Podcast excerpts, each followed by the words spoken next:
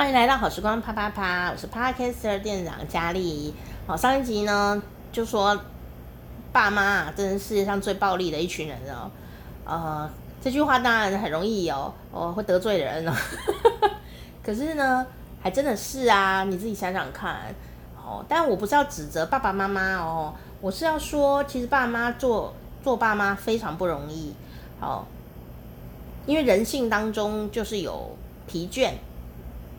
然后暴力倾向，哦，想要把事快速解决啊的一些模式，所以呢，有时候爸爸妈妈自己都没有学过其他的教学方法啦，人与人相处的方法，他他以前爸爸妈妈啊也没有这样对待他，所以他也学不会啊，他当然不知道，他只会学以前那一套啊这样子，所以其实爸妈也有他的苦衷。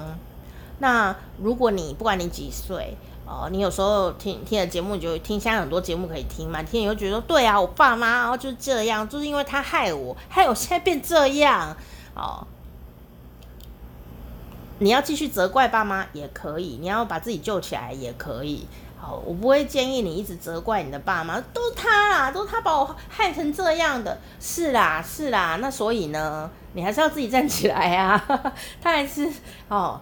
呃，有他的不完美啊，但你也不是什么完美的小孩嘛，大家就是互相一下啦。可是我还是要提醒说，什么叫做把孩子当朋友相处？不是说都不管教他哦，而是说你怎么跟朋友相处？你看到他会揍他吗？看到他就骂他吗？我说对，我都是这样。那你是不是人缘很不好？就说以一个正常的礼貌上面的跟人相处，哦，你是不是有跟爸爸妈妈这样相处？你有没有跟孩子这样？他说啊，我不想要这么假耶。哦，难道你跟朋友都是假的吗？应该不是吧？相敬如宾啊，这句话是真的。你呢，在家里当然是放松一点点，可是也不能够把你自己的。这个暴力本性都露出来，因为家人呐、啊、爱人呐、啊，没有人呐、需要去承受我们呢对他的这种暴力现象啊，好就骂他，你是猪吗？你是白痴吗？你是笨蛋这样子啊？不好意思哦，让你脑子受损了。对，我就要讲的是，如果你的环境里面呢有人一直骂你这个，好，其实尽量呢就是要把它关掉，这样，为什么呢？当我们一直说别人呐、哦，这个笨的时候，那个人还真的会因为这样变笨呢。如果你还加上推他头啊之类的动作，他脑神经可能会受损，可是他不会有什么太大的伤痛，他只是悄悄的某条神经就断掉了，然后呢，就会觉得，哎，我好像真的变笨了耶，啊，然后又加上你一直语言暴力哦，他就脑子啊会进行保护作用，所以以后你在讲什么他都听不太懂，不是故意的，他就真的听不懂。那如果你因为听不懂，你又更加的叨念他啊，你听不懂是不是？我讲十遍啊！我跟你说，如果一个人讲十遍了，他都听不懂，可能你的讲话方法有问题。第二个呢，就是他的听力已经出状况了。你说怎么会？他听别人的都听很清楚。对，因为他大脑会直接反应，这个人讲的话我就听不进去，对，这才是大脑聪明的地方啊！所以你就发现呢，你你越杂念，你就越不会听，越杂念哦，越会碎念的啊、呃，唠叨的家长养出的小孩啊，只会越皮，越不想理妈妈爸爸，他不会越乖，这才是有趣。哦，他很有趣哦。就算他表面看起来乖，他有一天一定会大叛逆。但那一天来的时候呢，这个爸妈可能也措手不及啦。他怎么叛逆我也不知道，因为人呐、是独立个体，是不能接受伤害的哦。所以你不要以为你只是在跟他开玩笑，没有，我只是在开玩笑，都说他很丑，是在开玩笑啊。他真的听进去哦，哎，真的会哦。你真的就是把自己看。看得见了，你才讲这种话，你知道吗？主持人讲话很过分，我知道。什么意思呢？你认为你讲的话对别人不会造成什么损失，就是把自己当贱人看，讲贱话，别人呢都对你的话不在意，所以才会没有影响。如果对方把你看得很重，你又讲出这种讨厌的话，那伤害就很大了。所以，对于一个孩子或者是一个呃需要被你鼓励的人来说，或者爱人来说，你讲的话就如千斤重，但你却会说哪有？我只是跟他开玩笑的啊，他干嘛那么认真？你就是把自己看贱了嘛，就是这样子。你怎么会幻想他不看重你呢？哦，所以你到底要当别人的贵人，还是要当别人的贱人呢？到底是你要怎么去哦说你的那些话，做那些动作？不是说要做假哎，而是说你有没有好好看重你自己呀？你对别人的影响力呀？你有没有发现啊？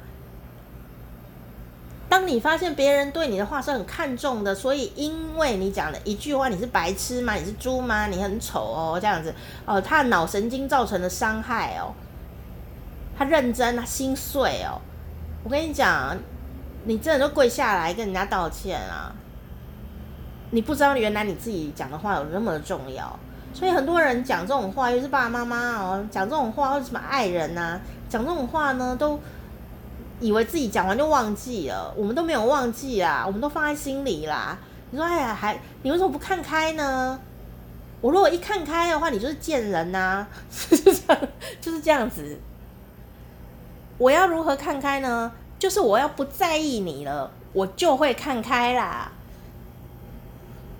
所以，所以我们必须要好好的看重自己讲的每一句话对人的影响。